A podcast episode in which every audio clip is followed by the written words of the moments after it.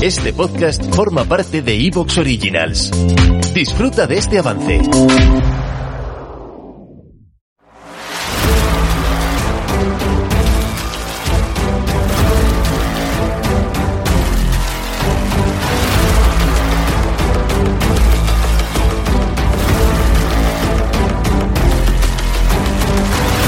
Bienvenidos al podcast Técnica Fórmula 1. Episodio número 633. Repaso al primer día de la pretemporada de F1 2023.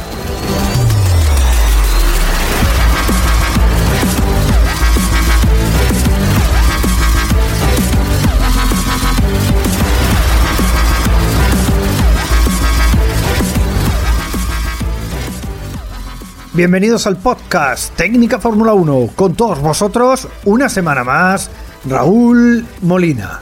Pues muy bien, ya tenemos aquí la pretemporada de Fórmula 1, ahora ya sí tenemos los coches en la pista, hoy ha sido ese primer día en Bahrein de esta pretemporada de Fórmula 1 y hemos visto muchísimas cosas, realmente ha sido un día muy interesante, muy tranquilo, la verdad, a pesar de la bandera roja a, comienzo de la sesión mínimas, realmente no ha habido graves problemas en ninguna escuadra, todas han tenido un día intenso, lo vamos a ver ahora en el número de vueltas que han ido dando, así que bueno, día tranquilo, pero también día muy largo y muy intenso en cuanto al trabajo de los equipos. Los equipos pues han trabajado bueno, como casi siempre solemos decir a principio de todas las pretemporadas, han trabajado de lo lindo. Además, nos quedaba la duda de ver algunas monturas, casi siempre como eh, eh, en cualquier primer día de, la pretemporada. En este caso, el único coche que nos quedaba por desvelar, por conocer cómo era, del que te había una gran expectación, pues era el Red Bull, el RB19, que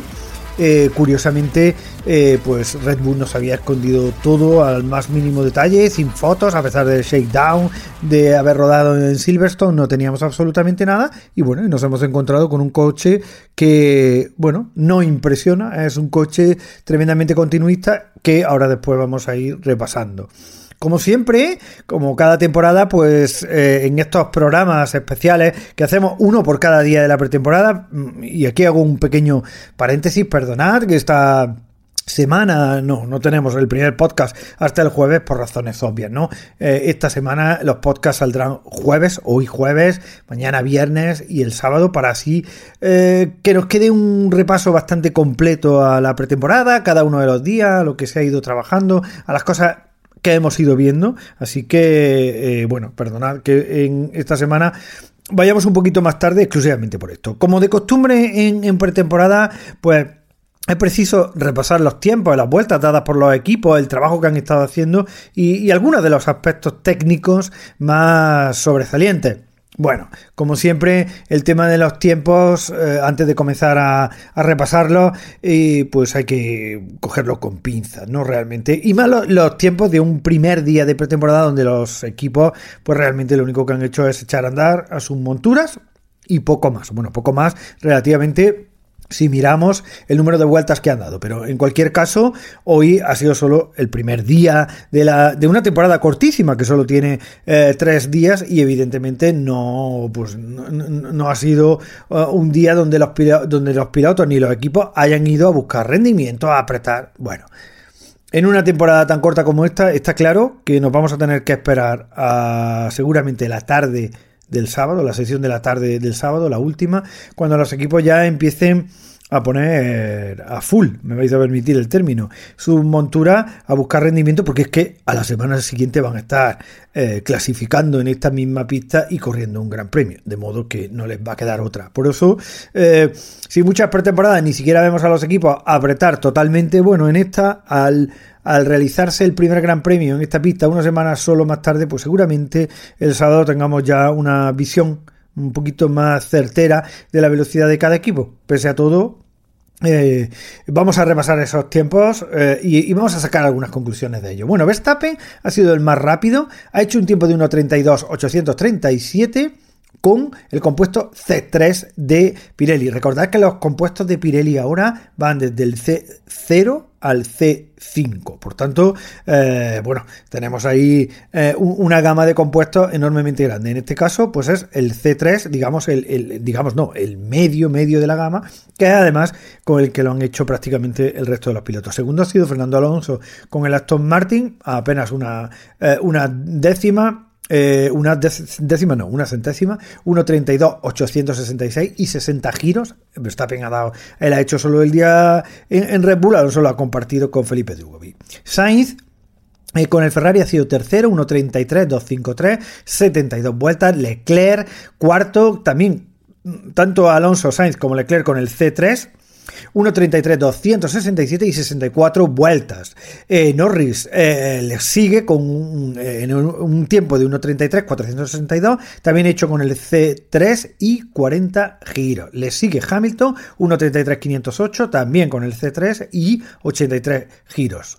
Albon se ha metido ahí con el Williams, muy por delante, eso sí, con un tiempo marcado con el neumático C4, que es el penúltimo más blando que tiene eh, que tiene Pirelli eh, con un tiempo de 1.33.671 y 74 giros. Le sigue Su con el Alfa Romeo con el C3 1.33.723, Russell con el C3 1.34.174 y 69 giros, Su 67 giros, que no lo he dicho, Logan Sargent Williams, que se que sustituye a Nicolás Latifi en el equipo inglés, un tiempo de 1.34, 324 con el C3 y 75 giros. Le sigue Hulkenberg, que por fin vuelve a la Fórmula 1, una temporada completa en el equipo Haas, 1.34 424 con el C3, 51 giros.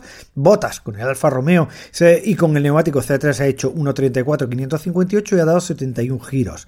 Eh, Nick de Vries en Alfa Tauri con el neumático prototipo que realmente es un C3 y 85 giros ha marcado un mejor crono de 1.34 559. Bueno, le sigue Felipe Drugovic con eh, el Aston Martin, piloto reserva de Aston Martin, pero como sabemos, eh, Lance Stroll pues, se ha roto al parecer las dos muñecas en un accidente de bicicleta y evidentemente no está haciendo estos test, aunque ya ha sido operado, y el equipo dice que va a correr el Gran Premio. Difícil, habiéndose roto las dos muñecas. Bien, Drugovic con el C3 ha hecho un tiempo de 1.34.564, 40 giros, 40 giros, perdón.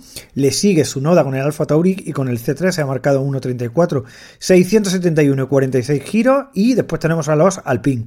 Gasly con el C2 más duro que el, C, que el eh, un paso más duro que los que estamos viendo. Eh, se ha marcado un tiempo de 1.34, 822 y 60 giros. O con, con ese mismo neumático, 1.38, 871, 50 milésimas entre uno y otro. Aquí va a haber. Mm, va a haber una buena lucha entre estos dos y 53 giros. Cierra la clasificación eh, Piastri con McLaren con el C3 1.34 888 y 52 giros y Magnussen con el Haas con el C3 1.35 087 y 57 giros. Como he dicho antes, los equipos han trabajado de lo lindo y yo creo que con esa clasificación se ve a la perfección. Pero bueno, vamos a sumar las vueltas totales que ha dado cada equipo para hacernos una idea del trabajazo que han hecho cada una de las escuadras. Red Bull ha dado 157 giros, Ferrari 136, Mercedes 152, Alpine 113, McLaren 92, el que menos has hecho, ha hecho, pero 92 giros, ni más ni menos. Aston Martin 100, Alfa Romeo 138, Alfa Tauri 131, Haas 108 y Williams con 149 giros. O sea, mm, todos los equipos menos eh, McLaren, han, eh, McLaren han estado en la centena o superando la centena y, muchos llegando a la centena y media, lo que es una auténtica salvajada como os podéis imaginar. Evidentemente hay que sacar muchas lecturas de todo esto, ¿no? Dar tantísimas vueltas a un primer día de la pretemporada pues nos dice muchas cosas. Y es que eh, la primera cosa que podemos ver, que lo hemos visto desde un punto de vista técnico, y ahora vamos a repasar también un poquito la técnica del día, es el hecho de que, claro, estos coches son una evolución de los coches del año pasado. Las unidades de potencia están congeladas, salvo por cuestiones de fiabilidad, lo que se haya modificado. Por tanto, mm, es evidente que los pilotos han encontrado una montura evolucionada, pero bastante similar, los ingenieros igual, y claro, no ha habido problemas técnicos y esto ha permitido que se puedan dar muchísimas vueltas y que además la fiabilidad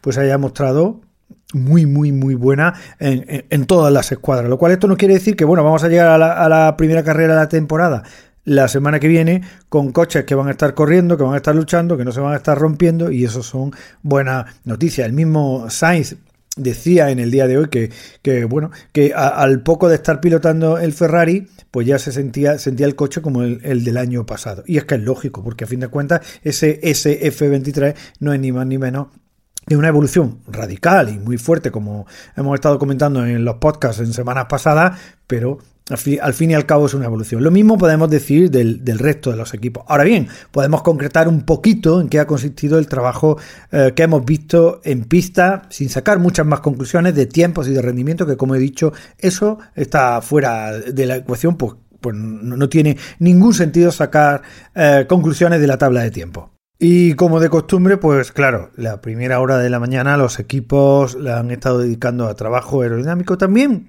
Por la tarde, a primera hora y muy al final, sobre todo hemos visto en Aston Martin parafina ya en los compases finales de la sesión, pero sobre todo a primera hora de la mañana y también a esa primera hora de la tarde, cuando ha habido el cambio de pilotos, hemos visto cómo los equipos han aprovechado en esas primeras vueltas de instalación pues para montar parrillas de sensores, eh, parafina y bueno, los sensores de, de, ¿Te está gustando lo que escuchas? Este podcast forma parte de Evox Originals y puedes escucharlo completo y gratis desde la aplicación de Evox. Instálala desde tu store y suscríbete a él para no perderte ningún episodio.